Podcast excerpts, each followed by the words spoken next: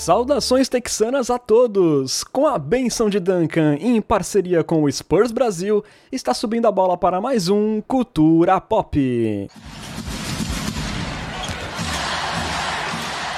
Sejam bem-vindos ao episódio 29 do seu podcast em português sobre o San Antonio Spurs.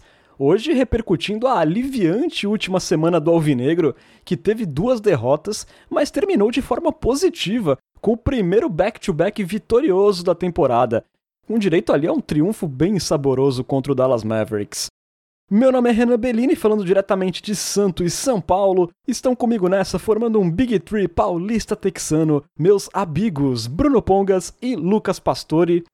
Boa noite, Bruno. Olha, ali até domingo à tarde, por ali, o Azedume estava convidado para mais um episódio do Cultura Pop. Mas felizmente veio um respiro e até que bem satisfatório, né? É, não dá para reclamar dessa semana, né? A expectativa era ruim, mas a gente conseguiu ali uns jo jogos competitivos contra o Denver, venceu Dallas, depois passou o carro no Orlando, né? Esses times ruins do Spurs são acostumados a tomar um sufoco. Então foi boa semana, dá para qualificar aí com um joinha, foi positiva a semana. Boa noite, boa tarde, bom dia, ilustre Renan Bellini, Carol Lucas Pastore e maravilhosa nação popista. Tava procurando um adjetivo e, e me faltou de tão maravilhosa que é essa nação. Perfeito. Boa noite, Lucas. Um pouco mais docinho hoje? Olá, Renan. Olá, Bruno. Olá para a nossa hidratada nação popista. É um prazer tocá-los novamente. E eu gosto muito de doce, mas eu não, não, não, não descarto um salgado também, porque, enfim, eu sou gordo e como de tudo. Qual é o seu doce preferido, Pesca?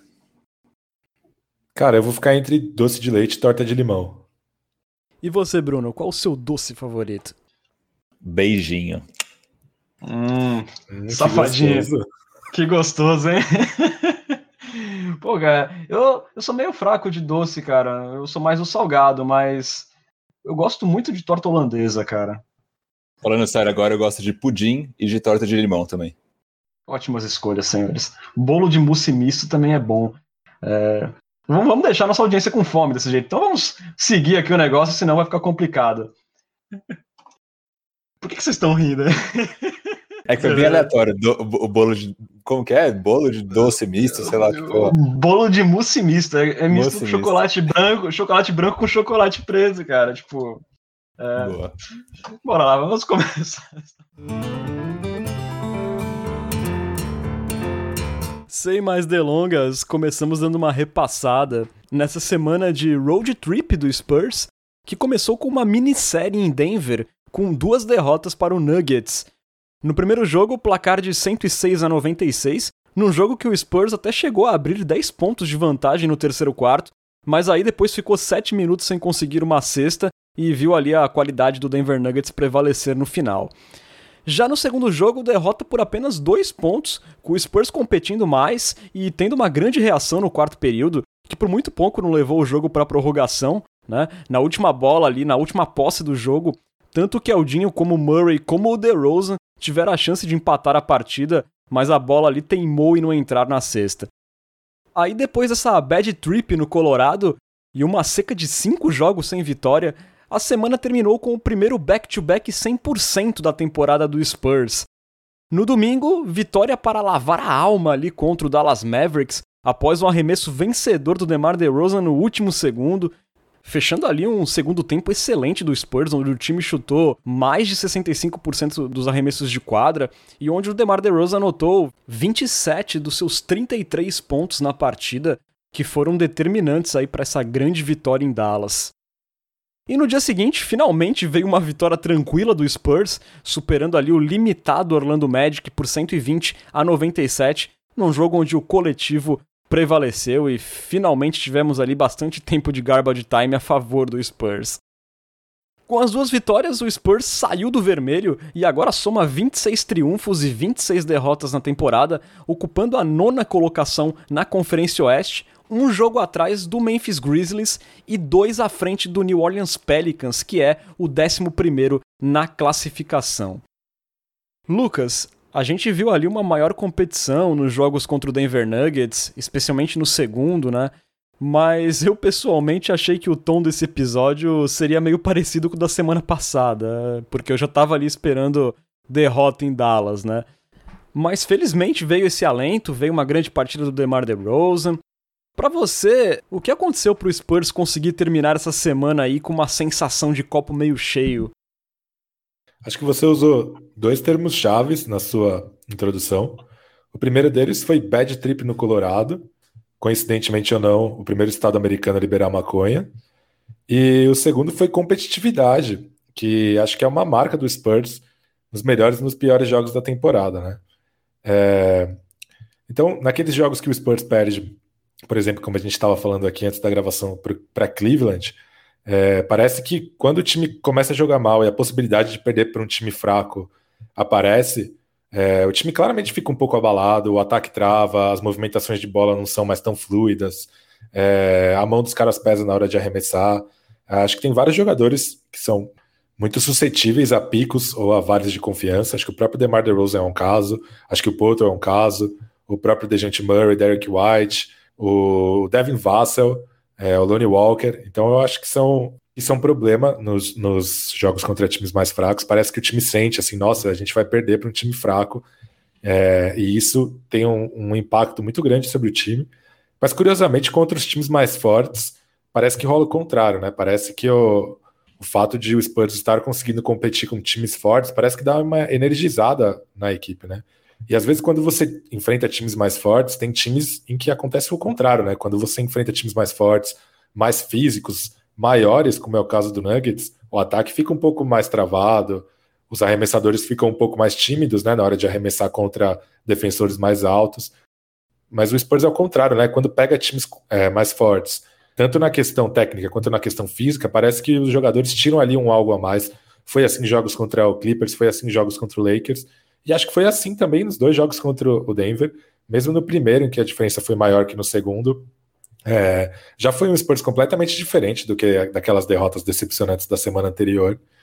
E acho que, mesmo se o Spurs tivesse jogado de uma maneira parecida, competindo até o fim e perdido para Dallas, eu acho que já teria sido uma semana melhor que a anterior.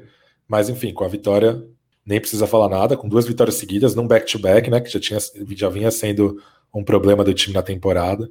É, e acho que se o Spurs quiser se manter na briga ali pelo mando no play-in, são esses jogos que precisa vencer, né? Os confrontos diretos. Então, é, eu fiquei bem feliz com a atuação é, do time no sentido de competitividade. Acho que tecnicamente ainda está longe dos melhores momentos do time na temporada, com exceção do DeMar DeRozan, né? Que foi um cara que é, talvez tenha feito uma das melhores semanas da temporada desde aquele surto de Covid. E, mas, enfim, sem dúvidas é, um, é uma clara evolução em relação à última semana.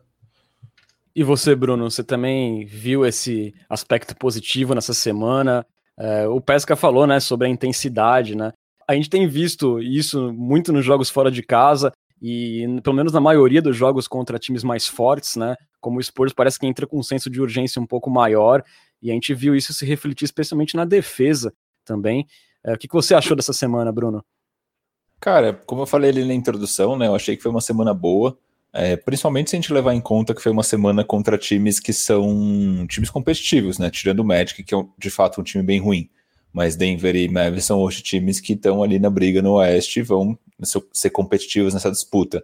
Então a gente conseguir ter um ataque funcionando contra esses times, ainda mais pensando no nosso ataque com todos os problemas que a gente tem falado, de espaçamento, de previsibilidade e assim por diante, eu acho que foi um ótimo sinal. Né? Então, gostei muito de ver o nosso ataque funcionando, e aqui eu puxei alguns dados justamente para mostrar, é, para ilustrar né, o quanto o ataque foi mais eficiente nessa sequência do que vinha sendo na temporada como um todo.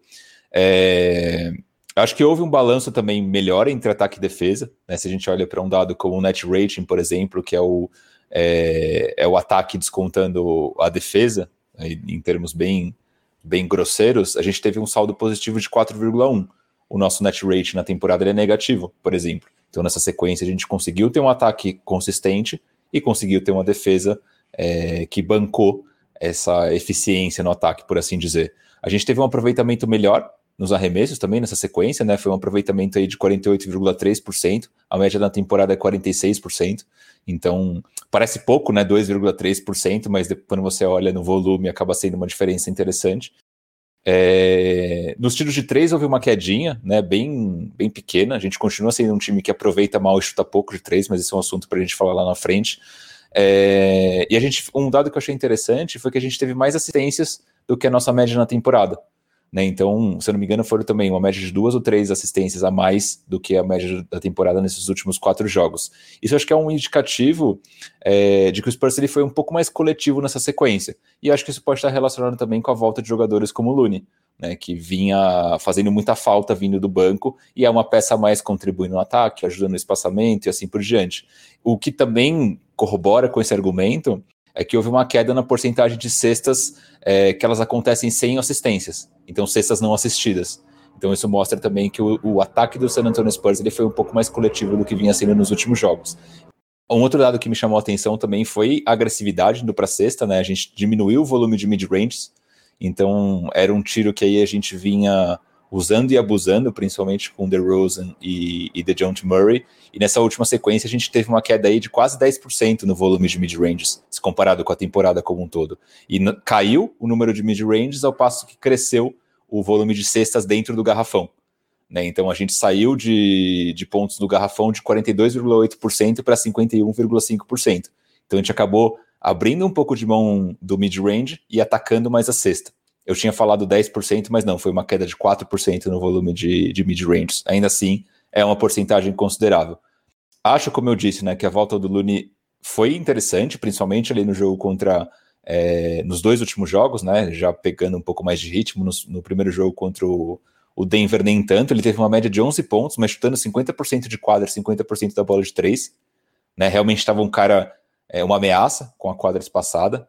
E, e, e o Looney, quando tá com a mão quente, ele é um cara realmente ameaçador, por assim dizer. E a gente teve o nosso, o nosso core principal jogando bem, né? O DeRozan, como o Pesca falou, o próprio Murray, o Derek White voltando a jogar muito bem, chutando bem, é, não de três, mas no, nos arremessos de quadra como um todo. Foi bem consistente e acho que isso ajudou muito é, o San Antonio Spurs nessa sequência também. Acho que é muito importante para o Spurs ser competitivo que esses caras estejam jogando bem. Quando a gente passa para a defesa, e aí só para fechar o raciocínio, a defesa foi bem parecida com o que vinha sendo, estatisticamente falando, né? A gente foi a 11 melhor defesa na sequência, e é a 11 melhor defesa na temporada como um todo. E a gente foi o 14 pior time limitando o aproveitamento dos adversários. O que é ruim, obviamente, né? Porque a gente foi tá ali na lista do entre os piores, né? Ainda que a gente seja um dos melhores entre os piores. Isso na sequência. Na temporada, o Spurs é o décimo pior. Então a gente já estava a gente muito ruim e agora a gente está só ruim, por assim dizer, limitando o aproveitamento desses caras. E a gente teve mais roubos de bola também nessa sequência. Acho que mostra um pouco também que a nossa defesa talvez esteja um pouco mais alerta. Resumindo, foram jogos difíceis nessa sequência, né? Dallas e, e Denver, como eu tinha falado, e ver o Spurs jogando, ainda que perdendo os jogos contra Denver, o Spurs conseguiu ser competitivo nesses jogos, o que acaba sendo super saudável para a gente nas nossas ambições, obviamente, indo para play-in, mas mesmo no desenvolvimento desses jovens jogadores. Né? Para esses caras jogar esses jogos importantes e ser competitivos é fundamental. Com certeza. É, o Bruno falou da parte defensiva, né? Eu achei que tiveram alguns números chaves nas vitórias contra Dallas e Orlando, que foram os pontos de contra-ataque, né? O Spurs contra Dallas fez 15 pontos de contra-ataque e sofreu apenas 3, e contra Orlando fez 17 e sofreu apenas 3. Então, assim, também aproveitando turnovers dos adversários. Contra Dallas, o Spurs conseguiu 16 pontos depois de 12 turnovers do Dallas. Contra Orlando, conseguiu 18 pontos a partir dos 15 turnovers de Orlando, né? Que são pontos que muitas vezes se tornam contra-ataques, se tornam cestas fáceis, isso é muito importante. É, o Bruno falou sobre a questão dos roubos de bola. No jogo contra Dallas, é, dos 12 turnovers de Dallas, 10 foram por meio de roubos é, contra Denver, o DeJounte Murray e o Derek White combinaram para seis roubos, né? Então a gente viu uma defesa bem mais ativa. É... Lucas, você também gostou da defesa do Spurs mais nessa sequência? Você acha que apresentou alguma melhora do que a gente vinha vendo? É, e você acha que a intensidade contou bastante nisso também? Acho que sim. É, acho que tudo, na verdade, começa com o Spurs cuidando melhor da bola no ataque. Você falou isso, né? Dos pontos de turnovers cedidos. E o Bruno também tocou nos pontos que eu acho importantes, que são o ataque ao garrafão e a eficiência ofensiva. É, o Spurs, quando funciona aquele modelo de jogo que a gente viu dando muito certo no começo da temporada, né? Com muita troca de passe, é, muita infiltração, muito corte sem a bola é, nas costas dos adversários rumo ao garrafão. É, quando isso funciona, o Spurs cuida muito bem da bola, não só o ataque fica mais eficiente, como a defesa também, porque apesar da defesa de meia quadra do Spurs ter, ter problemas, ela é, é melhor que a defesa de transição do Spurs. Então, quando você obriga os adversários a sempre atacarem com a sua defesa montada, em vez de ceder contra-ataques, como foi nos piores momentos da temporada, nas semanas anteriores, isso facilita muito. Então, esse modelo de jogo faz com que, especialmente, o Spurs tenha uma relação muito direta entre eficiência ofensiva e eficiência defensiva. É, acho que a volta do Lonnie Walker tem muito a ver com isso, né? Primeiro, por ser mais um bom defensor, é, apesar de não ser um dos melhores defensores de perímetro do time, talvez ele seja, enfim, terceiro ou quarto. É... Ele é um finalizador, né? Ele é um cara que corta em direção à cesta sem a bola, então ele é mais uma opção de passe em relação ao Murray e ao White, que eles são mais iniciadores, né? Eles, quando atacam a cesta, é mais com a bola do que sem a bola. O Lone ele oferece uma opção diferente. E mas eu acho que principalmente por causa disso, da fisicalidade na defesa, né? Eu vi um tweet do B-Ball Index, que é um, um site de estatísticas avançadas, é, e que essa para mim é a principal diferença em relação à temporada passada, né? Então o tweet mostra que entre os 150 jogadores que mais minutos jogaram na NBA nessa temporada, o DeMar DeRozan é o quarto com os matchups mais fáceis na defesa. É, mais que o Stephen Curry, por exemplo. Os matchups defensivos do DeMar DeRozan são mais fáceis que o do Stephen Curry.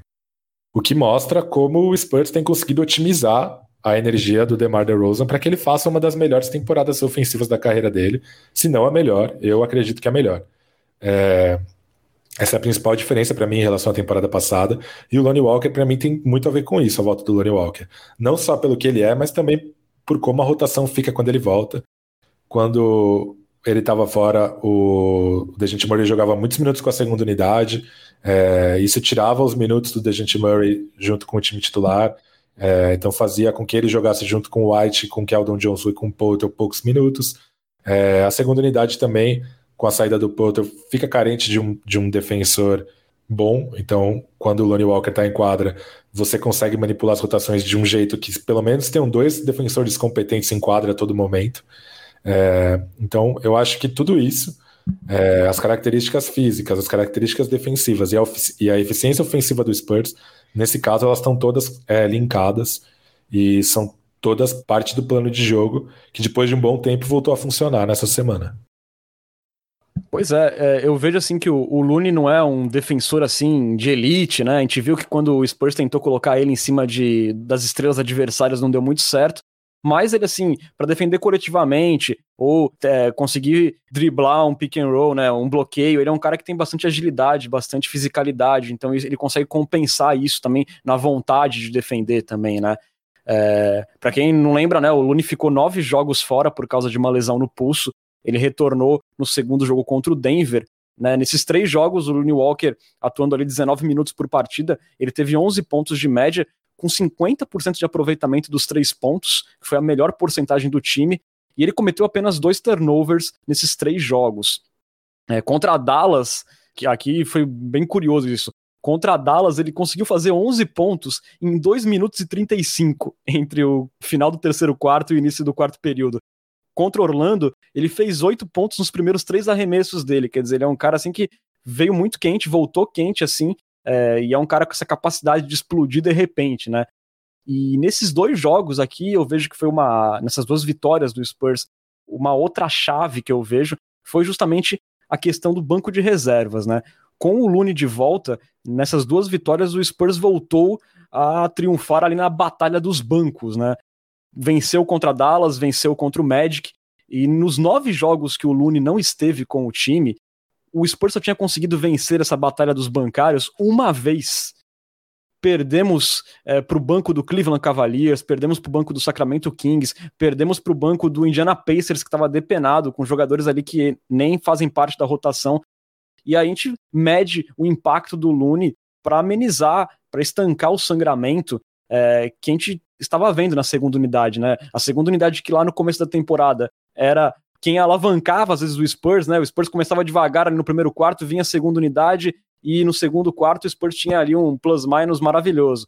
E isso foi meio que se perdendo também com a queda de rendimento de jogadores como o Perry Mills, também com a passagem do Jacob Porto para a primeira unidade que fez aquele entrosamento cair, mas a gente viu que o Lune tendo mais a bola na mão eh, na segunda unidade, com a bola passando mais na mão dele, menos pela do Rudy Gay, a gente viu coisas boas saindo nesses jogos ofensivamente, né? A gente vê que ele é um cara que mostra valor como arremessador, tanto saindo do drible quanto ali operando um pick and roll. Sempre que ele consegue infiltrar, ele tem o seu talento de playmaker para achar jogadores. Talvez ele seja o único jovem da equipe que tem a capacidade de quebrar uma defesa, né, para dar uma bagunçada na defesa adversária. E isso era algo que o Spurs estava sentindo falta, né, não só dos arremessos, mas também dessa criação de jogadas que o Lune é capaz. É, eu só acho que para isso acontecer, é, Lucas, a bola precisa passar cada vez mais pela mão dele, né? Isso aconteceu bastante contra o Dallas Mavericks, e isso faz muito melhor para a segunda unidade do que, por exemplo, aqueles malditos isolations do Rudy Gay, que é uma coisa que a gente quer ver cada vez menos, né? É, sem dúvida. Contra Dallas ele chutou mais vezes que o Gay e que o Mills. Contra Orlando, mais que o Mills, não mais que o Gay. É, mas aqui fazendo as vezes do José Ranheta da noite, acho que a questão do banco é uma questão que eu ainda fico com um pé atrás ao comentar, né? É, o banco do Mavericks está longe de ser o melhor da NBA, né? Mesmo o time titular ali tem algumas peças que são não são exatamente as peças dos sonhos, né? Então, contra o Spurs jogaram o Hardaway Jr., o Powell, o Trey Burke e o Jalen Brunson, né? Não é o melhor banco que é da história do basquetebol. E mesmo assim, é, vários jogadores desse, dessa segunda unidade tiveram saldo positivo. Contra o Magic, os reservas do Spurs fizeram as melhores corridas do Spurs do jogo, né? Contra Mas... o Magic, contra o Magic, Lucas, o time titular do Magic já é uma desgraça. É, então, já, né? o, eu até abri aqui o box score para lembrar do sujeito.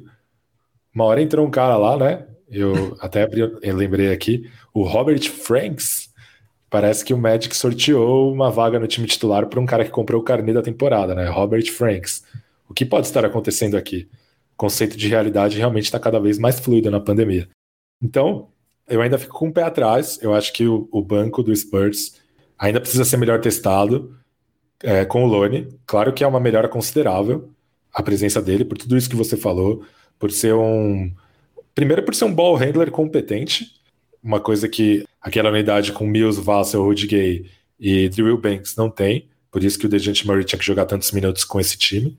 E segundo, por toda essa questão da fisicalidade, da defesa, né? Não é um defensor de elite que nem você falou, mas é um defensor competente, um cara com o corpo mais pronto para marcar alas do que o Vassell hoje. É... Então, claro que eu acho que ele pode melhorar o banco, assim como acho que o Dieng pode melhorar também, caso ele jogue minutos no lugar do Will Banks mesmo. Mas eu acho que ainda há pouco a se tirar desses dois jogos. É, acho que o Spurs ainda precisa ser melhor testado, essa segunda unidade ainda precisa ser melhor testado, embora eu vejo é, essa possibilidade com bons olhos. Acho assim que é um claro upgrade a presença do, do Lonnie Walker entre esses caras. Bruno, a gente essa, essa, temporada a gente já se cansou de iludir achando que o Lune agora vai e aí vinha uma sequência ruim e não era. Mas assim, se a gente somar esses últimos dois, três jogos, o primeiro não foi muito bom, mas esses últimos dois jogos, é, junto com a sequência que ele vinha tendo antes da parada e a forma como ele estava se comportando em quadra, é, parece bem animador é, o upgrade que ele pode dar nessa segunda unidade aí como ball handler. Sim. Antes de falar do Walker, eu queria é, discordar brevemente do Pesca. Eu acho que o Mavis tem sim um banco legal, né, com o Brunson jogando bem, o próprio Hardaway que o Pesca citou e tudo mais. Então acho que é um banco interessante. E eu acho que o Spurs pegou um outro time que tem um banco bom, que é o Denver, e mesmo assim conseguiu, se não me engano, contra o Denver, perdeu um e ganhou outro, mas foi por diferença de dois, três pontos de diferença. É, no primeiro a gente perdeu para o Denver, o segundo empatou. Empatou, olha aí. Então, Renan, com dados assertivos. É, acho que o Spurs pegou talvez um dos melhores bancos da NBA e conseguiu fazer um trabalho decente, né? E ainda um dos jogos não teve o Lune, né? E depois contra o Mavis, eu acho que o Mavis tem sim um banco interessante, foi uma vitória. E aí, contra o Orlando, realmente não dá para contar, porque teve o glorioso Frank, que o Pesca citou, né? O elenco do, do Magic jogando ali no finalzinho era quase que o time que ganhou a G-League, o, o Lakeland. Então, por isso eu acho que assim, o San Antonio já provou em, em jogos anteriores, né, mais para o começo da temporada, que tinha um elenco é, com peças interessantes o suficiente para formar um banco competitivo, e eu acho que o banco do Spurs completo continua sendo competitivo. Né? Acho, concordo quando ele fala também que o Dieng pode ser um upgrade em relação ao Will Banks, embora o Will Banks tenha jogado bem, não dá para dizer que não. Pelo menos a raça dele contagia.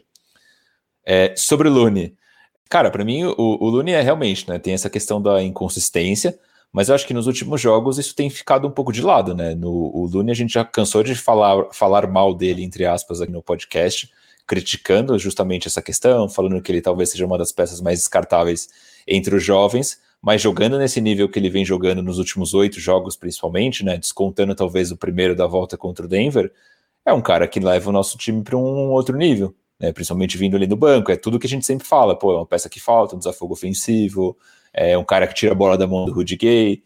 Então, assim, é um cara que acaba fazendo a diferença de certa forma. É, acho que o, o, a dúvida que a gente tem, né, nós como torcedores e como analistas do, do Spurs, é justamente se ele vai conseguir manter esse ritmo. Entendo que tem a, particularidade dele ser um cara jovem, né, a gente viu no The John Murray o salto de qualidade de uma temporada para outra, então pode ser que o Looney esteja nesse momento de, de, de transição, de rampagem é, para um próximo nível, mas é, é, o desafio é entender se ele vai conseguir se manter constante, né? Eu espero que sim.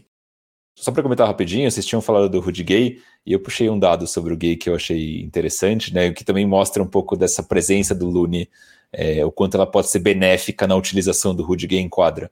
Rudy Gay, ele é um cara que ele tá chutando 46,6% nas, nas jogadas de catch and shoot. Então, quando ele basicamente, quando ele recebe a bola, ele chuta ali pós-passe, né? Meio que paradinho. É, é, o segundo melhor do time só atrás do Mills, que é um chutador de elite, querendo ou não. Então, eu acho que o, o, o caminho, talvez, para a utilização do Rudy Gay seja cada vez mais tirar a bola da mão dele e colocar a bola na mão do Looney para que o, o Gay esteja aberto, espaçando a quadra, para receber os passes justamente quando alguém infiltrar, quando alguém é, penetrar no garrafão. Então, para mim, o Rudy Gay precisa ter essa utilização dele totalmente revista, menos isolation, mais ele aberto, chutando bola quando estiver livre. Total acordo, Bruno, total acordo. Até a gente comentou isso no, no grupo de assinantes, né? Que imagina só que maravilha seria o Rudy no corner ou no wing chutando livre enquanto a bola tá na mão do Looney Walker. É, só para complementar em cima do que você falou, claro que tem a inconsistência do Looney Walker, ele oscila mesmo, mas eu também vejo que em alguns jogos é, o sistema faz ele oscilar, digamos assim. Quando o jogo se apresenta de uma forma que ele apenas fica limitado a chutar bolas paradinho, eu acho que você desperdiça muito do talento do Lonnie Walker, você tira volume dele, e aí você acaba tendo um jogo que nem foi contra o Denver Nuggets, né, que ele chutou mal, mas eu achei que ele participou muito pouco do jogo, ele teve muito pouco a bola na mão. Já contra o Dallas, a gente viu ele iniciando mais jogadas, é, operando pick and roll, então acho assim que é vital para o desenvolvimento do Looney Walker e para o rendimento dele já nessa temporada, ele ter mais a bola na segunda unidade. E, e eu acho também importante é, que esses minutos dele na segunda unidade sejam mais ao lado do DeJounte Murray do que do DeMar DeRozan. Eu acho que quando junta DeMar DeRozan, Looney Walker e Rudy Gay juntos, prejudica demais o Looney. Eu acho que a bola vai muito pouco para ele e eu acho que nem vale a pena desperdiçar assim os jogadores com as características mais parecidas, que é justamente ele e o DeMar DeRozan, digamos assim, capacidade de criar jogadas, né, de criar o próprio chute. É, já que a gente tocou no assunto do DeMar DeRozan, né, ele fez uma semana aí muito boa, quatro jogos, média de 22 pontos por partida, 22.5, com aproveitamento de 52% dos arremessos, né, 7.5 assistências, contra Dallas, além do arremesso da vitória, foram 33 pontos, 5 rebotes e 8 assistências, um cara assim que sem dúvidas é o pilar, né, desse time, né, Lucas? É, sem dúvidas, é uma tendência que já vem se repetindo desde a bolha, né, o Spurs acaba ficando um pouco dependente da experiência dele para fechar jogos nos jogos mais competitivos, né? Então, no true shooting, né, que é aquela porcentagem de aproveitamento de arremesso corrigindo a dificuldade dos arremessos, é, ele é o segundo do Spurs na temporada, só perde para o Potter, né, que é um cara que tenta os arremessos em sua grande maioridade ali embaixo da cesta, É, isso é muito impressionante pelo, pelo volume com que ele arremessa, por sempre estar enfrentando o melhor defensor de perímetro adversário. Então, realmente, o, a atuação ofensiva dele nessa temporada está inacreditável. A relação entre, entre assistências e turnovers é, é bizarramente ridícula, assim, parece coisa de, de jogador de baixo volume, ou de jogador que, enfim, é, só toca a bola de lado. Mas ele consegue, tem feito jogadas de playmaker muito bonitas, muito. É, ele realmente abre a, a quadra para os jogadores, tanto para finalizarem ali embaixo da cesta quanto nas bolas de três. E, cara, e a bola dele contra a Dallas foi muito bonita, né? Foi é, se livrando ali do, do adversário com uma jogada old school ali, um step back de meia distância. É um arremesso muito preciso, né? Não foi daqueles que chorou para cair, a bola mergulhou na cesta. E, e é difícil não se render à temporada que ele vem fazendo, né? A gente chegou aqui a responder umas perguntas sobre se o Spurs deveria ter tê-lo trocado na trade deadline ou antes da temporada, ou enfim, mas por enquanto, né, o DeMar DeRozan ele tá fazendo valer cada minuto que ele fica em quadra. E acho que ele é a nossa principal esperança de, de quem sabe furar o play-in, né? De, ou quem sabe garantir uma vaga é, com mando até no play-in, né? Já que o Spurs ainda segue numa distância razoável do Grizzlies de um jogo. É, a temporada que ele vem fazendo é irretocável e realmente está tá sendo muito fácil torcer para DeMar DeRozan nessa temporada. Bruno, você quer pontuar alguma coisa pro DeMar DeRozan? A gente pode seguir. Só quero dizer que eu amo ele. Podemos seguir, cara. É, e assim, né, uma pergunta que pintou também lá no nosso grupo de assinantes essa semana, é, do Matheus Gonzaga, nosso queridíssimo Layups and Trees, né, o maior admirador de Jacob Porto na face da Terra e também do universo, é, que ele falava quem seriam os jogadores mais importantes do Spurs hoje, os três mais importantes.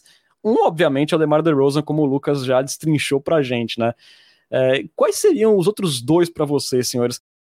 Eu colocaria o DeJounte Murray e o Jacob Porton, né? O DeJounte Murray essa semana, ele teve médias de 18 pontos, 5.5 rebotes, 5.3 assistências, 2.7 roubos de bola por partida. Foi uma performance defensiva espetacular do DeJounte Murray, que vem numa grande temporada. E ele voltou a chutar bem dos três pontos, pelo menos nessa semana, né? Ele chutou ali 39%, acertou 7 em, é, em 18 tentativas. Foi a segunda melhor porcentagem da equipe, né? Contra a Dallas ele teve 25 pontos, 5 rebotes, 5 assistências e 4 steals. E o Dejounte vem sendo a, a segunda maior arma do Spurs nos jogos, um cara que vem desafogando, vem também tirando algumas bolas da cartola, infiltrando muito bem, ele segue finalizando muito bem próximo à sexta. E depois eu, eu diria o Jacob Porto, porque assim, o, o, desempenho dele, se a gente olha para o net rating, é uma coisa assustadora, né? É, com o, o Jacob Porto em quadra, o net rating do Spurs é 4.2. É, sem ele é menos 6.3. É uma coisa assim absurda. A gente percebe como o Spurs sofre defensivamente, sofre na tábua de rebotes. E ele vem sendo um jogador muito importante. Só passando os números do Porto, ele teve 8,8 pontos de média nessa semana, 7,3 rebotes, sendo 4,5 ofensivos. Quer dizer, um cara que também fornece muitos pontos de segunda chance para o Spurs e também 1,5 tocos por partida. É... E finalizando, ele teve mais 6 de plus-minus nessa semana. Foi o segundo melhor do time nesse período. Na temporada, ele também é o segundo cara com maior plus-minus, né? É... vocês concordam, senhores, que DeJounte Murray e Porto formam aí o principal tripé desse Spurs, Bruno? Eu acho que essa pergunta do nosso querido Leopão, ela é meio capciosa. É, porque sim, se você me pergunta hoje, eu vou falar é DeRozan, Murray e Poeta, como você mesmo disse. Só que eu acho que essa pergunta está muito relacionada à profundidade do nosso elenco. Então, por exemplo, se a gente tira o, o DeJounte Murray hoje, a gente tem reposição para o DeJounte Murray. Né? A gente pode adaptar ali o Derek White jogando de armador e o Lonnie Walker jogando de, de SG se a gente tira o DeMar DeRozan, a gente pode fazer algumas adaptações, mas se a gente tira o poeta, entra quem? Entra o Will Banks de titular. Fica bem inviável. Então, se a gente tivesse um elenco em que a gente tivesse talvez um center titular melhor do que o Porto, se ele existir no planeta, óbvio, é, ou se tivesse de repente ali um reserva de mais, de mais qualidade, se tivesse um power forward de mais qualidade, acho que a gente poderia falar, não, talvez nosso, as peças mais importantes sejam outras, porque sei lá, eventualmente a gente poderia ter uma carência ali na armação e talvez esse raciocínio não, não se aplicasse nesse sentido. Mas por isso, eu acho que é uma pergunta capciosa nesse sentido. Mas hoje, se você me perguntar, até puxando aqui o comentário do, do Caio Retkovski, né? Pensando também no, no salário que o poeta tem, se comparado com outros jogadores, é um dos caras mais importantes do time, né? Não tem nem como negar. Você vai nessa linha também, Lucas? Você acha uma pergunta capciosa? Ah, uma pergunta é, poetística, né? Uma pergunta de um poetista xiita. É, eu, inclusive, colocaria o, o, poeta em segundo, por causa dessa questão da reposição, é, e o Murray em terceiro. Mas é, a diferença do Murray para o White já foi maior nessa temporada, eu acho, né? É, não acho absurdo que lá no fim da temporada a, a resposta seja diferente, seja DeRozan, Porter e White. Mas é isso que o Bruno falou, né? Se, se por acaso Murray ou White não jogarem, você pode colocar o Lonnie Walker, você pode colocar o Vassa, você pode até colocar o Samanit e trazer o Keldinho para posições mais baixas. É tudo uma questão de analisar qual é o, o tipo de reposição que há no elenco.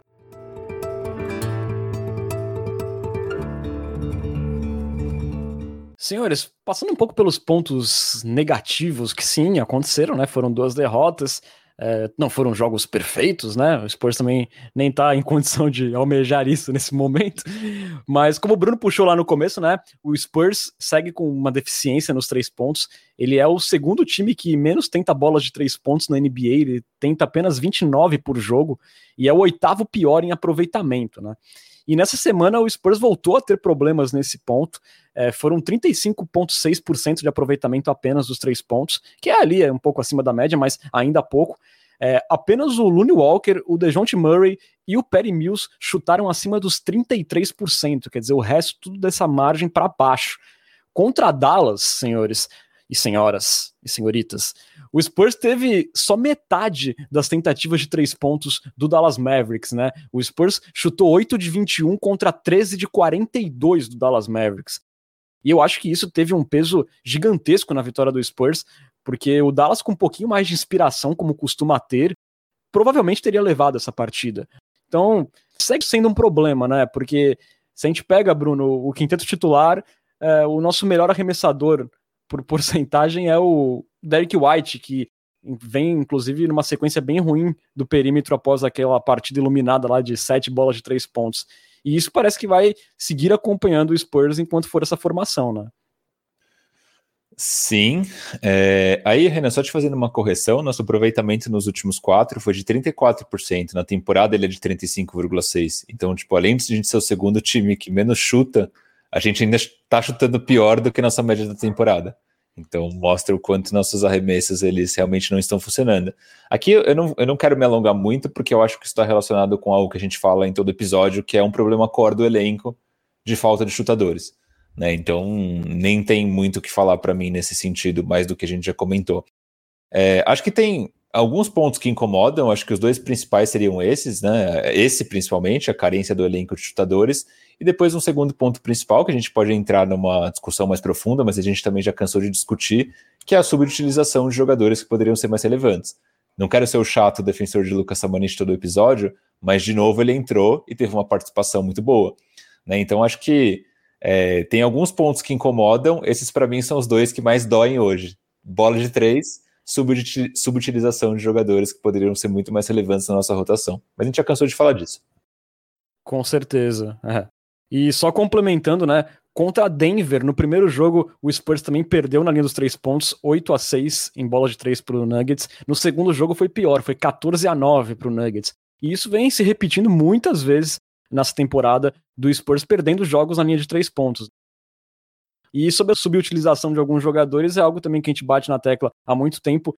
E é um problema que, apesar das duas vitórias na semana, é, eles seguem é, incomodando e parece que é ali uma penitência do torcedor do San Antonio Spurs de ver de novo dois veteranos tirando espaço de jovens que já poderiam contribuir. Por exemplo, contra o Denver Nuggets, o Spurs estava tomando uma surra na tábua o, no primeiro jogo com o Nuggets. O Rudy Gay estava chutando 2 de 10, mas o Samanik e o Devin Vassell não viram a cor da quadra. É, a gente viu também no segundo jogo o Mills chutando 1 de 9, terminando jogos. É, na oportunidade que me deixou mais abismado, na última posse contra o Dallas, que o DeRosa matou a bola da vitória, ótimo, a gente ganhou o jogo. Mas inexplicavelmente o Pop chamou para a quadra naquele momento Rudy Gay e Perry Mills, numa, num jogo que estava empatado com o Spurs, precisava acertar o arremesso, sendo que o Looney Walker estava pegando fogo no banco e não foi chamado nessa hora. Quer dizer, e tava lá o, o Rudy Gay e o Perry Mills, 2 de 5 cada um na partida, e eles terminaram o jogo. E a gente vê por esses últimos jogos que, mesmo quando a situação se apresenta, quando os veteranos estão mal na partida, mesmo assim o Pop não recorre a um Samanit, a um Devin Vassell, não muda a altura da equipe, não faz alterações no sistema. Então a gente meio que segue na mesma. Parece um pouco o nosso drama do ano passado, né, com Forbes e Bellinelli. Pesca, como pede nosso querido Yuri Colonese, Defenda o nosso menino, por favor. Nosso menino Lucas Samanit, ele fala que ele está com status aguardando a libertação de Lucas Samanit. Por favor. É, eu sou presidente do sindicato dos Luca e Lucas, né, no Brasil, então é claro que eu gostaria de ver muito mais o Samanit em quadra. É, isso está diretamente relacionado ao nosso problema, né, das bolas de três. Então o Vassel, que é nosso melhor chutador na temporada, é só o nono jogador com mais minutos da temporada. Isso é bem frustrante, né? Acho até mais frustrante do que no caso do Samanit, porque, enfim, o Samanit é um, é um cara que aparentemente no começo da temporada realmente estava menos maduro que o Vasco. Eu acho que até agora mesmo dá para dizer isso. É...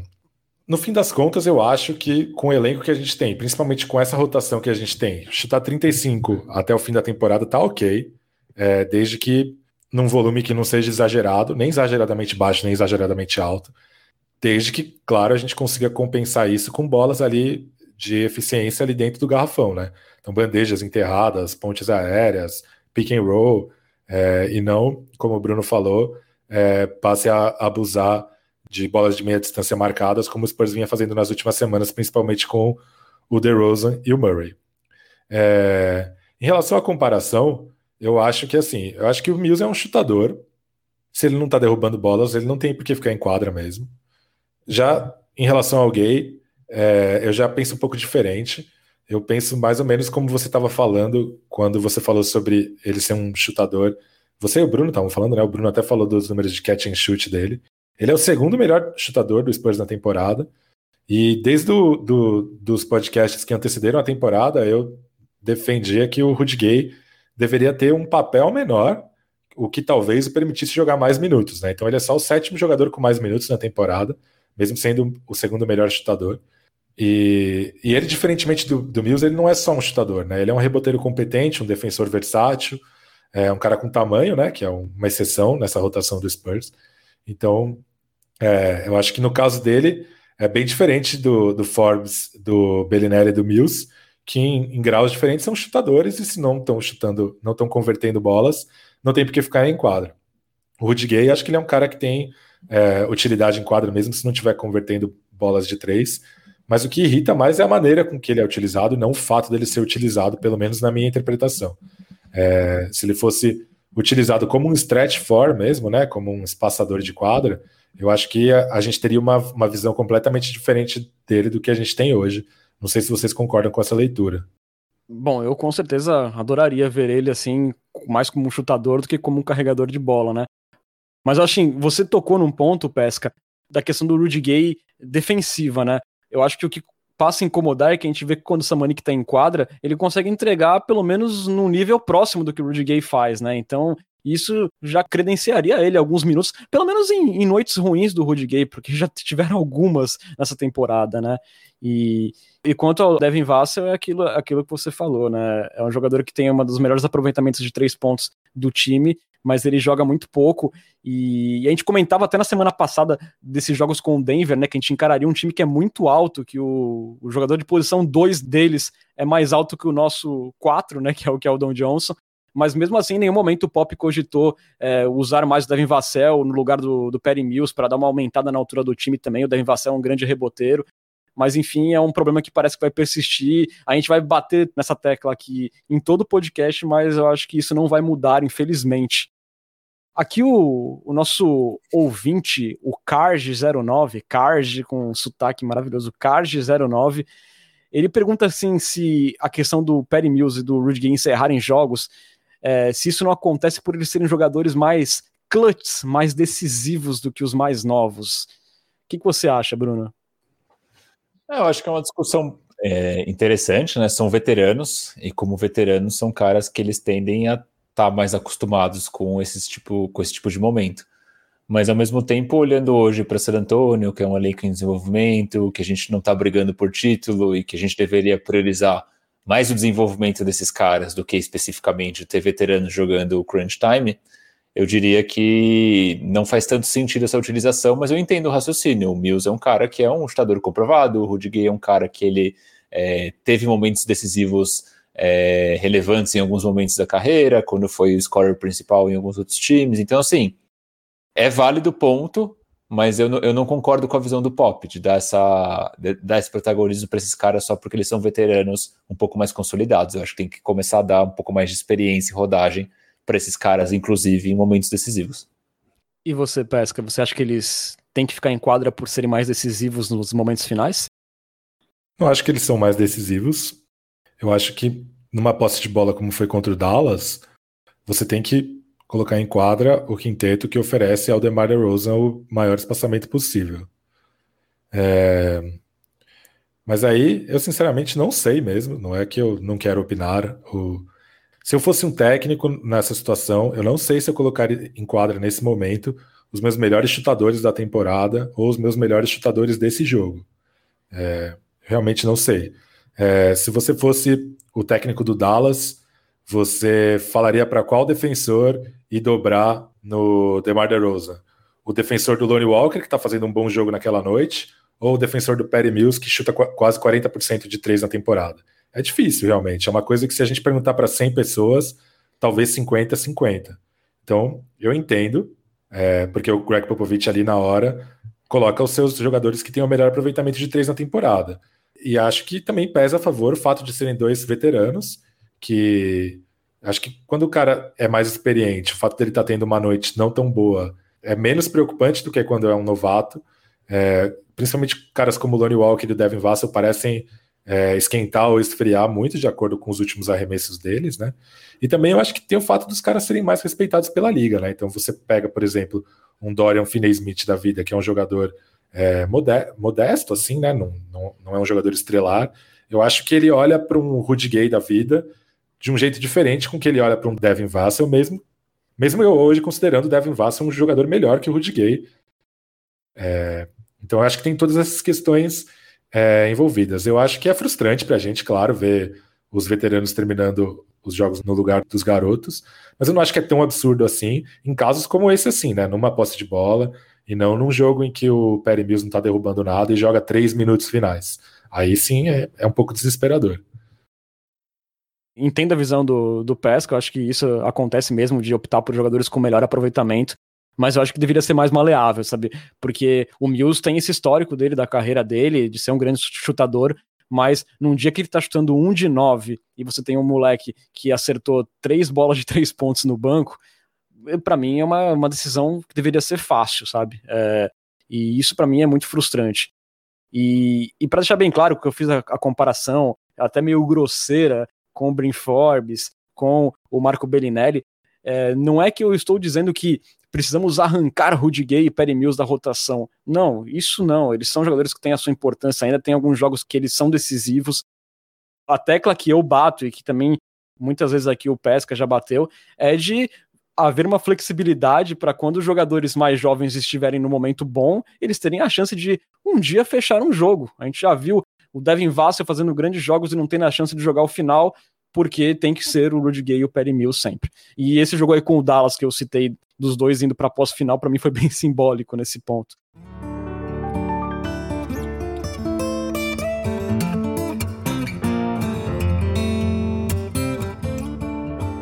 Senhores, falando agora da sequência do San Antonio Spurs, na próxima semana o Alvinegro fará quatro partidas, sendo três delas na estrada, onde bizarramente o time vem jogando melhor, tem um recorde aí 14-9. A primeira parada do Spurs será em Tampa, onde o Toronto Raptors vem mandando seus jogos na temporada. O jogo será na quarta-feira, às 8h30. É, o Toronto, que é o 11 colocado na Conferência Leste, vem aí com um recorde de 21-33.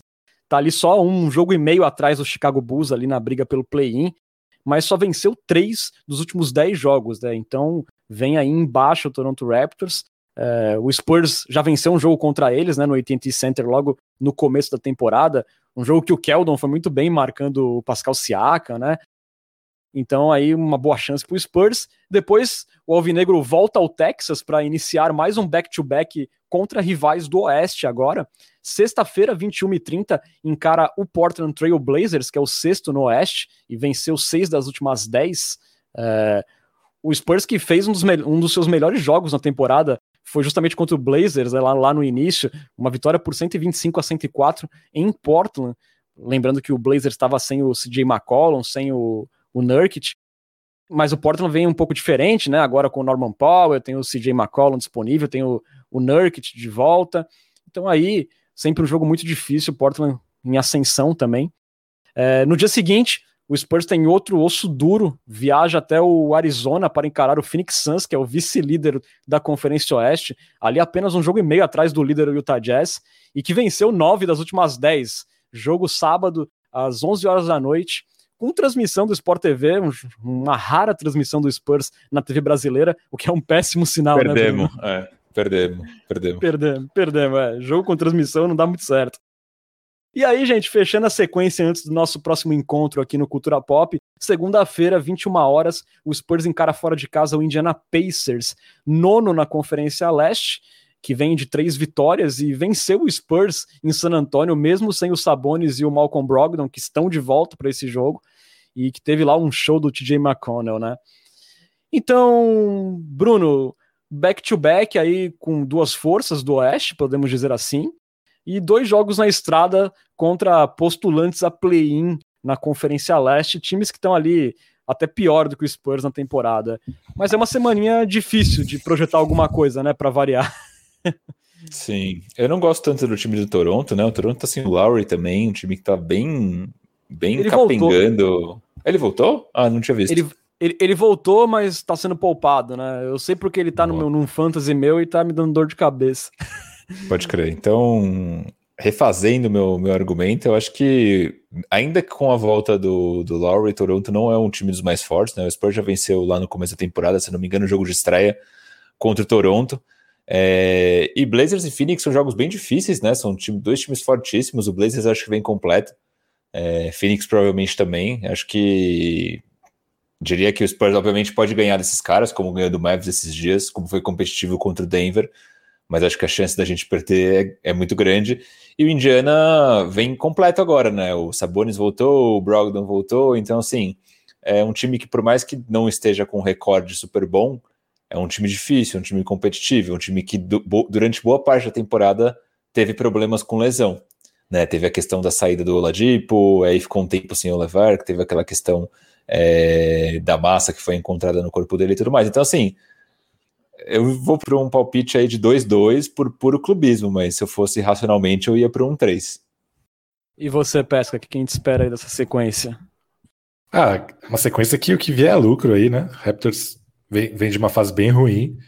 Teve uma fase bem ruim, mas enfim, é, deu uma rejuvenescida com o Gary Trent Jr., o Kyle Lowry voltou. Eles atacaram uma carência do time na, no mercado de buyouts, conseguindo o Ken Burt, né? É, o tamanho era uma, uma carência para eles. Olha aí, torcedor do San Antonio Spurs, é possível atacar carências na, no mercado de agência livre. E eu acho que é o jogo mais ganhável dessa sequência, mas também acho que não é um absurdo perder, não. É, Portland acho que vai ser um jogo duríssimo. Suns no dia seguinte, num back-to-back na estrada, nem precisa falar, né? O tamanho do osso duro de roer que vai ser. Eu até cogitaria poupar o DeRozan nesse jogo contra o Suns mesmo. É, e aí deixar os moleques jogarem um pouco aí, né? Deixa, deixa os garotos brincar, como diria o poeta. Eu vou de um 3 assim, mas assim, com um sorrisinho amarelo ainda, viu? Porque um 0-4 ele, ele pode vir, sim. É, eu vou acompanhar o Bruno nessa. Eu acho que vai rolar um 2-2 aí, com certo otimismo. Eu acho que perde para o Suns, segundo jogo de back-to-back, -back, muito difícil imaginar um resultado diferente. E eu acho que perde para o Indiana Pacers também. E, e, vence o Toronto Raptors e vence o Portland Trail Blazers. Aí, ó, vai ser a surpresinha positiva da semana, é, esse jogo com o Portland Trail Blazers aquele palpite, puro palpite, gente, não Não levem tão a sério. Mas, senhores, uma última aqui, jogo rápido. Já chegamos num ponto que parece que toda semana tudo que vier é lucro. A gente já chegou no ponto que tudo que vier é lucro, Lucas. Acho que não, né? Acho que tem umas obrigações aí, como foi ganhado Magic e como teria que ter sido ganhado Cavaliers. Pois é, semana passada o Bruno colocou que ia perder do Magic, hein? Eu tava num momento de extrema revolta. É, não, acho que tem, obviamente, sim, obrigações. Eu acho que o Spurs tem a obrigação pela temporada que fez no começo do, do ano, né, na primeira metade, pelo menos, ali, primeiro quarto da temporada, de estar no, no play-in, pelo menos. É, eu acho que nossa obrigação maior é com o desenvolvimento desses jovens jogadores, né? Então, por mais que a gente reclame, né, não tem Samanit, não tem Vassell, mas o Looney, Keldon, próprio Murray são caras jovens e a gente tem que continuar desenvolvendo esses caras e nada melhor do que jogos competitivos para o desenvolvimento de jovens jogadores. Boa. Senhores, vamos caminhando aí para a reta final do nosso podcast, onde tem sempre o nosso famigerado Minuto Forbes. Obrigado, Renan, por mais essa graça alcançada da vinheta aí do Minuto Forbes. Forbão, quer dizer, o Bucks nessa sequência aí, três derrotas e uma vitória. O Bucks não tá bem, mas o Giannis esteve fora, se não me engano, os quatro jogos da sequência, então tá mais do que explicada a sequência negativa aí do, do Bucks. Perderam para o Warriors, Dallas e Charlotte Hornets, ganharam do Orlando Magic, mas né, do Orlando Magic, se a gente montar aqui o time do Cultura Pop e Amigos, a gente também ganha. Na sequência, 10,5 pontos para o nosso Forbão, 45,5% é, nos arremessos e 42,1% nos tiros de três. Então, Forbão aí mantendo um aproveitamento acima dos 40%. Dois rebotes e mais 1,3 de plus-minus na temporada, nosso Forbão. 9,4 pontos, com 45,3% nos arremessos de quadra e 44,9% nos tiros de três. Então, Forbão estando perto dos 45%, um absurdo esse homem. 1,3 rebote mais 0,6 de plus-minus. Como eu sempre digo, Forbão, quando está em quadra, é sinônimo de impacto positivo. Renan. Boa. Mesmo que seja pequeno. Senhores, agora vem aí nossa queridíssima Coyote Talk. Coyote Talk. Vamos começar hoje com perguntas dos assinantes aí do, do Cultura Pop, nossos Coyotes Premiums. Começando aí pelo Paulinho Lira, do Portal Spurs. Para quem não segue, sigam aí o Portal Spurs no Twitter e no Instagram também.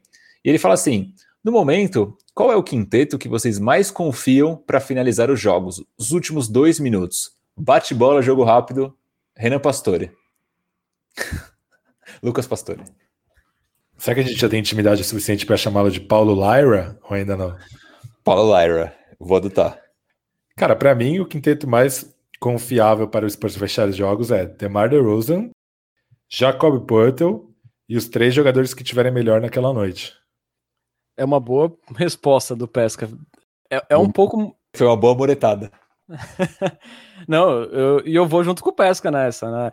Claro que eu acho que precisa ter é, DeJounte Murray e Derek White na maioria das vezes. Agora, esse terceiro elemento aí eu acho que pode variar dependendo da noite, né? Deveria ser assim, e não sempre o Perry Mills fechando esses jogos. Concordo com vocês, amigos. Teve o, o Matheus Gonzaga, a.k.a. Layups em 3, a.k.a. o maior fã de Jacob Purtle vivo na galáxia. Ele fala assim, é, para quem do Spurs vocês dariam os awards de hoje? Quem é o MVP? Quem é o Defensive Player of the Year? o, o jogador que mais evoluiu, o sexto homem do time, e também quem tem o troféu Forbes de pior defensor. Bate bola, jogo rápido. Renan Bellini, MVP do Spurs. DeMar DeRozan. Lucas Pastore, MVP do Spurs. DeMar DeRozan. Eu vou de DeMar DeRozan também. Jogador defensivo, Renan Bellini. Jacob Porto. Lucas Pastore. Jacob Porto. Jacob Porto, temos aí uma unanimidade. Jogador que mais evoluiu, Renan Bellini. Ah, essa é fácil, Dejounte Murray. Pô, eu acho que eu vou de Keldinho. Mas é, é que eu acho que o Keldinho a gente tinha um, um pouco recorde, a gente tinha uma pouca ideia dele, né? Parece que o Keldinho começou agora, né? O Murray a gente já, já tinha uma ideia, uma imagem dele construída que mudou bastante. Não sei se eu é, pensei por esse lado. Isso pesa, né? O, o, claro que não é só por culpa dele, também tem a teimosia do Greg Popovich nessa. Mas o Keldinho foi de um cara de fim de banco, 12 a 13 terceiro jogador, por um titular é, sólido. Então, eu acho que o salto é maior que o do Dejante Murray. Eu tendo a concordar com o Renan nessa. O meu voto é de John Murray também. Se tivesse o prêmio Revelação do ano, eu colocaria o Caldinho. Aí sim, aí sim. Pode ser, pode ser. É... Sexto homem do time, Renan Bellini. Sexto homem do time precisa ser reserva? Tem que ser, né? Tem que ser. é, é, eu pensei aqui, é, reserva fixo do pop, é isso que eu quis dizer.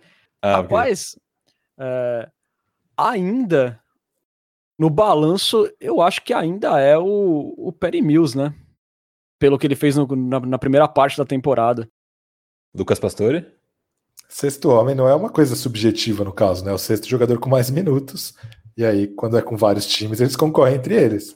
Mas quem é o melhor reserva do Spurs, é isso? É, o, o sexto homem é, para mim é o reserva, o melhor reserva, sim. Eu acho que é o Perry Mills ainda, é, por uma questão de conjunto da obra. Mas eu gosto mais do Lonnie Walker hoje, acho que ele é um, um cara mais importante saindo do banco. Mas ele não foi reserva a temporada inteira, perdeu muitos jogos por lesão. Então eu ainda vou de Perry Mills mesmo. Eu vou discordar de vocês e vou de Looney Walker mesmo tendo aí as considerações de Lucas Pastore. E aí, para fechar, o troféu Forbes de pior defensor do Spurs, Renan Bellini.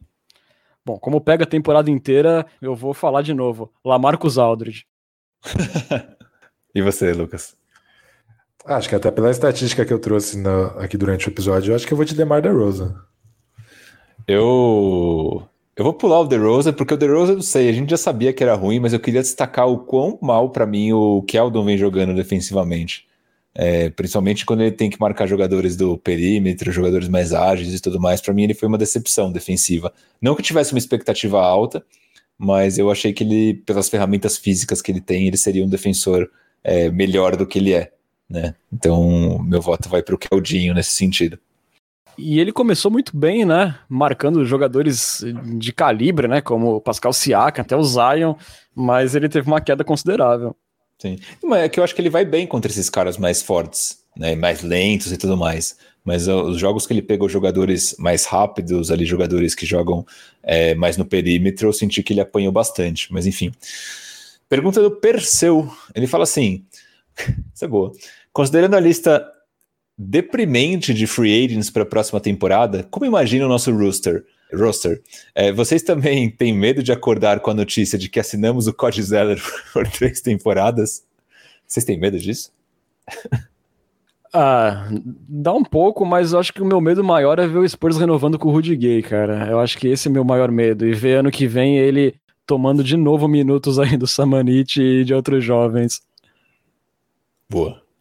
Lucas, tem medo de Codzeller? Três, três temporadas? Vê aí alguma mudança drástica desde já no, no, no elenco? Como você vê?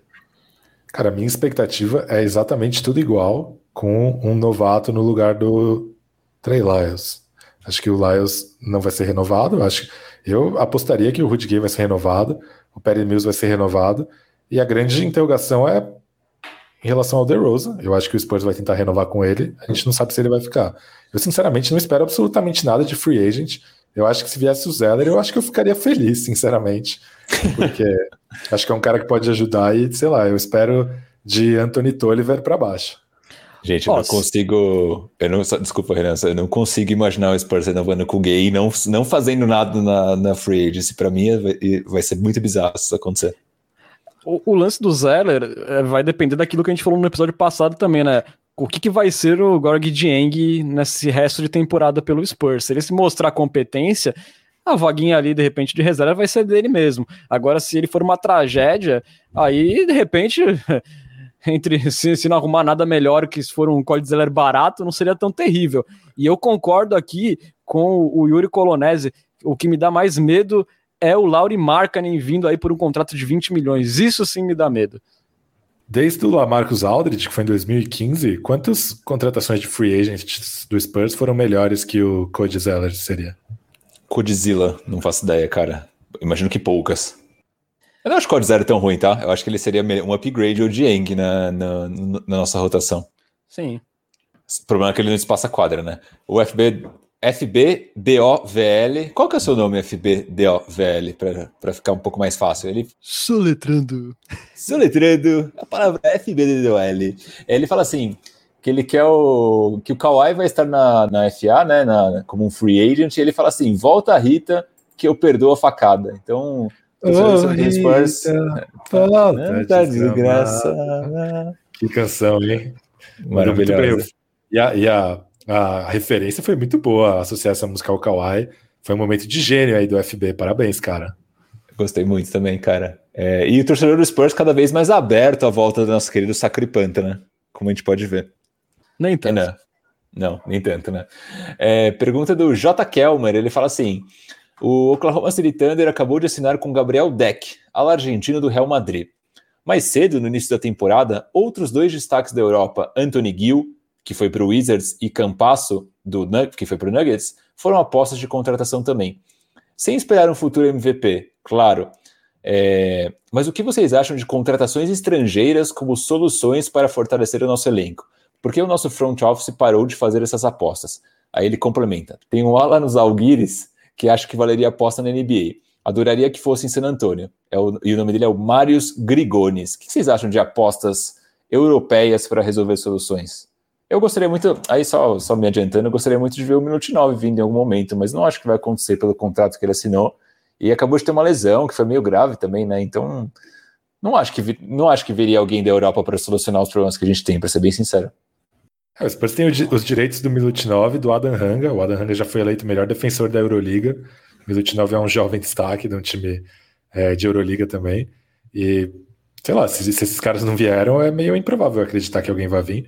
É, teve o Brandon Poe recentemente, né? Que foi uma aposta nesse sentido, mas Santa uma aposta meio furadinha. Mas Brandon, Brandon Poe, vocês lembram disso? Fizeram um vídeo. Porque Brandon Poe é a arma secreta da San Antonio Spurs. Então. Não, não, não tem nem o que, o que, nem o que falar. Assim, é, vocês falaram do Milutinov, né? Antes dele assinar esse contrato aí, o Spurs já tinha uma carência conhecida já, né? Nessa posição de, de center. E o Spurs não foi buscar o cara que tem os direitos, né? Então, então o Milutinov eu sempre falo que é uma lenda urbana já, né? Já se enquadrou nisso. É, eu acho difícil de acontecer. E só abrir um breve parênteses aqui, Campas tá jogando muito bem, né? Eu, eu vi ontem o jogo do Denver Nuggets com o Golden State Warriors. Ele marcou o Stephen Curry, foi um dos melhores marcadores que eu vi do Stephen Curry nos últimos tempos. Ele ficou um carrapato atrás do, do Curry. E ele vai ser muito importante para o Denver agora que o Jamal Murray é, rompeu os ligamentos e vai ficar fora da temporada. Deve jogar muito o Campasso. Aí, logo nessa temporada de calor, vai ter um protagonismo num time forte da NBA. Boa. Gosto muito de assistir o Campasso. É, Lucas Arruda, ele comenta assim. É, ele pede, na verdade, né, para a gente comentar possíveis cenários de sign and trade factíveis envolvendo o Demar. Eu confesso que eu vou ficar devendo essa para o Lucas, mas eu posso trazer para o próximo episódio. Eu não, não pensei em nenhum cenário específico, mas eu acho que teria que ser contra um time. Eu não imagino, pelo menos, né, o DeRozan indo para algum time é, que não tenha uma mínima ambição de, de conquistar alguma coisa, né? Pra, com 31 anos, eu acho que seria um passo lógico na carreira dele, mas vai saber. É, os rumores que saíram são rumores, obviamente, mas dizem que ele gostaria de voltar para a Conferência Leste, né? Então, de repente, pensar em algo ali com Knicks, Raptors, Pacers, os times que estão ali, Bulls, naquela próprio Hornets, né? Naquela famigerada zona do agrião ali da Conferência Leste. De repente seriam os alvos dessas sign and trades. Eu acho que é a cara do Knicks tentar alguma coisa, ainda mais agora que o time tá decente, de ter ali uma estrela no time. É, sim, são possibilidades. Eu acho que um time que poderia tentar, de certa forma, seria o próprio Magic, né? Porque o Magic vai ter uma pique super boa no draft. Vai que, por uma eventualidade, eles conseguem, consigam o Kari Cunningham. Aí na temporada que vem volta, volta o Jonathan Isaac acho que começa a parecer talvez um time com um cenário um pouco de competição, né? Não, não que vá brigar por nada, mas tipo, tendo um cara como o Kari Cunningham que promete ser pelo menos um talento aí geracional, é, poderia ser interessante. Tem a volta do Markelly Fultz também, diga aí, né? Mas o Magic é amaldiçoado, né? Imagino que você vai falar isso. Não, eu vou falar que se eu fosse DeMar DeRozan e falar assim, ó, vamos fazer uma sign and trade, você vai pro Magic. Não, não vai. Se eu sou o DeMar DeRozan, falo assim, não, não vou, então dane essa sign and trade, vou sair de graça mesmo, vai mandar pro Magic, cara. Pô, seria bom se o Magic mandasse, sei lá, o Wendell Carter, o Terence Ross e o Mobamba, eu aceito hoje. E o DeRozan agora tem um histórico de ajudar em desenvolvimento de jovens jogadores, né? O que pode ampliar o mercado dele também. Exatamente, bom ponto. Para fechar o arco de assinantes do Culturão, se você não é assinante, deveria ser, Renan vai falar disso já já. Ele fala, é o Emanuel fala assim: como, acho que a gente já falou um pouco disso, mas vou, vou aqui ler a pergunta dele. Como vocês avaliam a atitude do Pop de não dar rodagem para o Samanit? Acham que isso faz parte do plano para o desenvolvimento do jogador? E, e qual sentido essa estratégia teria, dado que só evolui quem joga? Eu não acho que faz parte de plano nenhum de desenvolvimento. Eu acho que é inexplicável, na verdade. Faz parte do plano de irritar o jogador e quando ele tiver, e quando ele tiver uma oportunidade de sair, ele vai picar a mula. Exatamente. Eu até acho que o conservadorismo com novatos faz parte do plano de desenvolvimento do Spurs, mas geralmente o cara pelo menos está jogando na D-League, né? Nesse ano é especialmente frustrante, porque se o cara não está jogando na NBA, ele está enterrado no banco ali, com o bumbum colado na madeira gelada, então é difícil imaginar é. que isso faça parte do plano dele, né? É que eu acho também que o Sabonis já provou, não só na G-League, mas no nível da NBA, que ele poderia estar lá e contribuindo, né? Acho que isso torna tudo mais frustrante. Se fosse um cara novo, que a gente não tem nem ideia de como joga, se pode ter impacto, até beleza, mas no caso do Sabonis é bizarro. Como definiu Yuri Colonese, eu tenho uma resposta para isso. Loucura, em caps lock. Bruno, como, como era é, até pouco tempo atrás o próprio Samanit, né? Ele existia apenas no nosso campo da imaginação até pouco tempo atrás, né? E, e, depois ele se mostrou ali nos jogos que ele teve que ele pode contribuir a nível de NBA.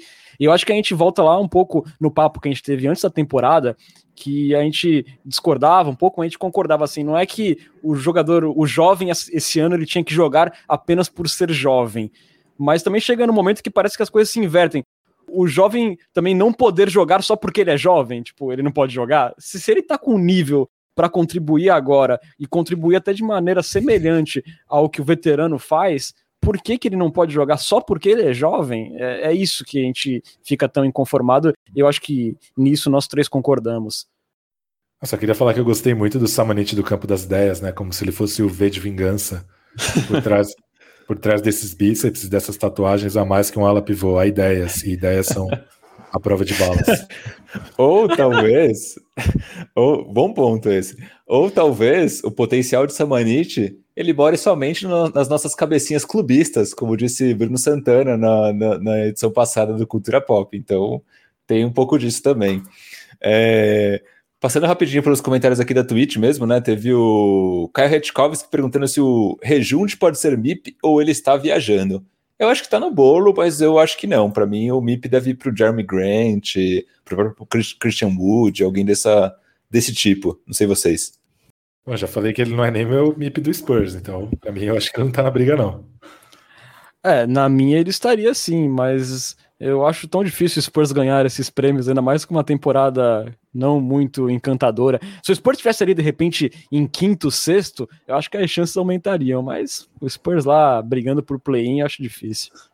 O Caio também pergunta se é proibido ponte aérea para o Poeta. O Poeta tá enterrando mais nos últimos jogos, né? Não sei se vocês repararam nisso, mas ponte aérea ainda não.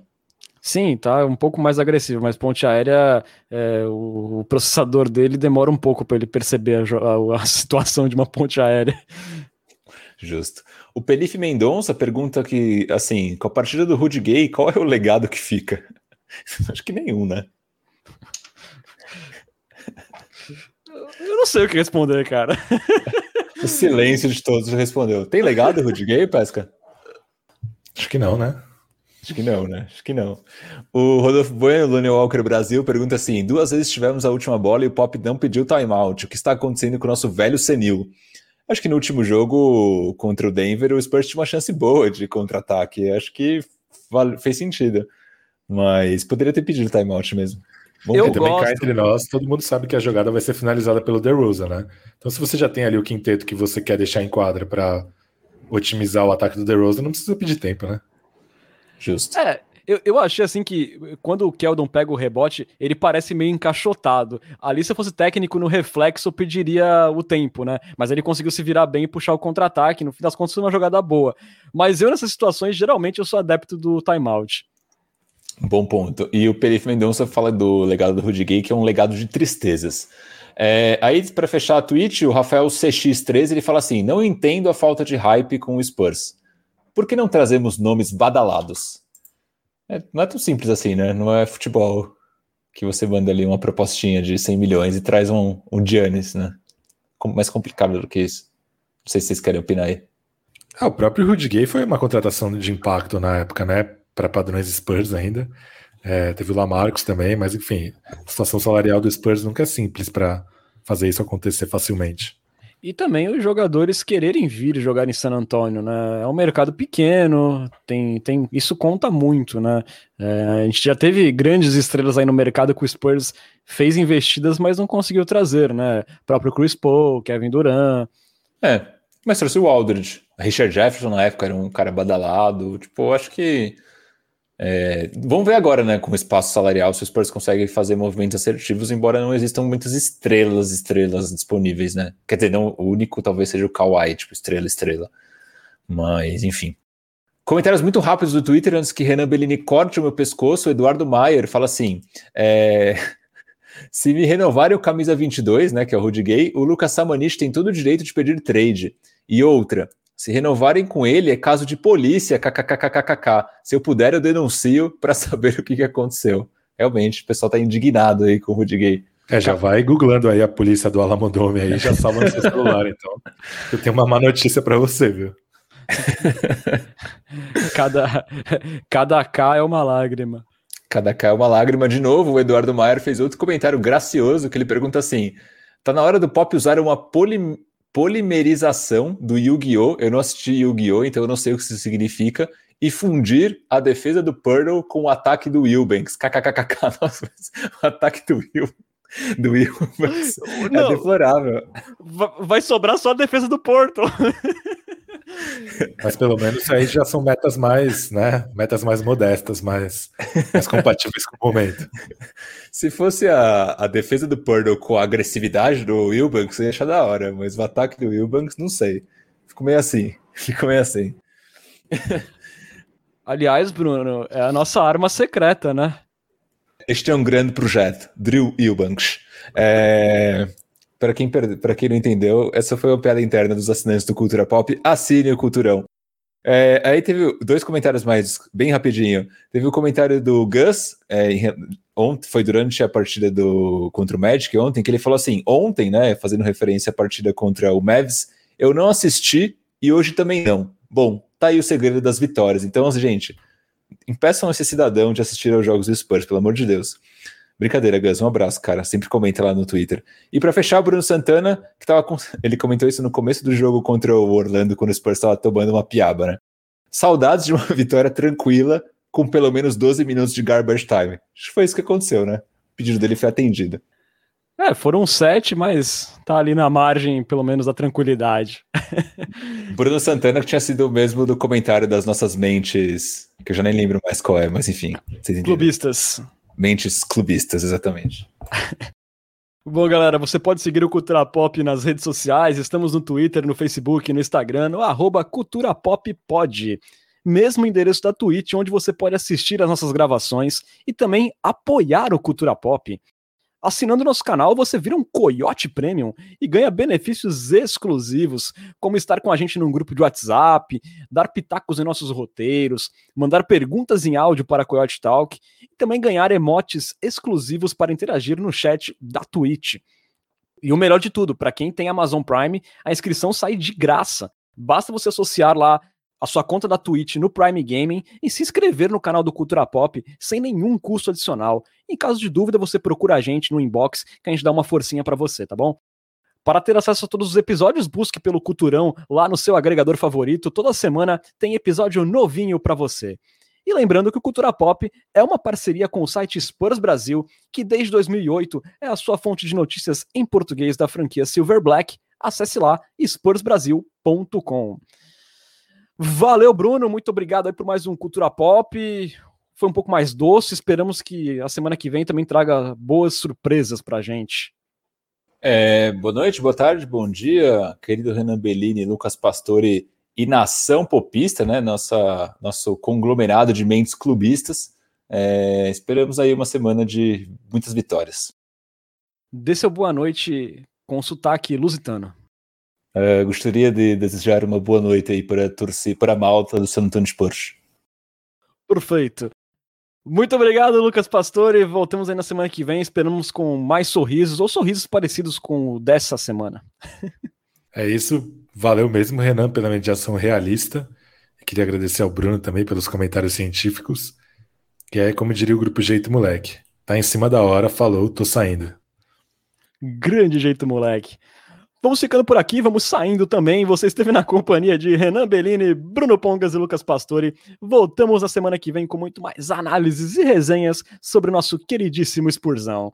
Muito obrigado pela audiência, até a próxima. Tchau, tchau.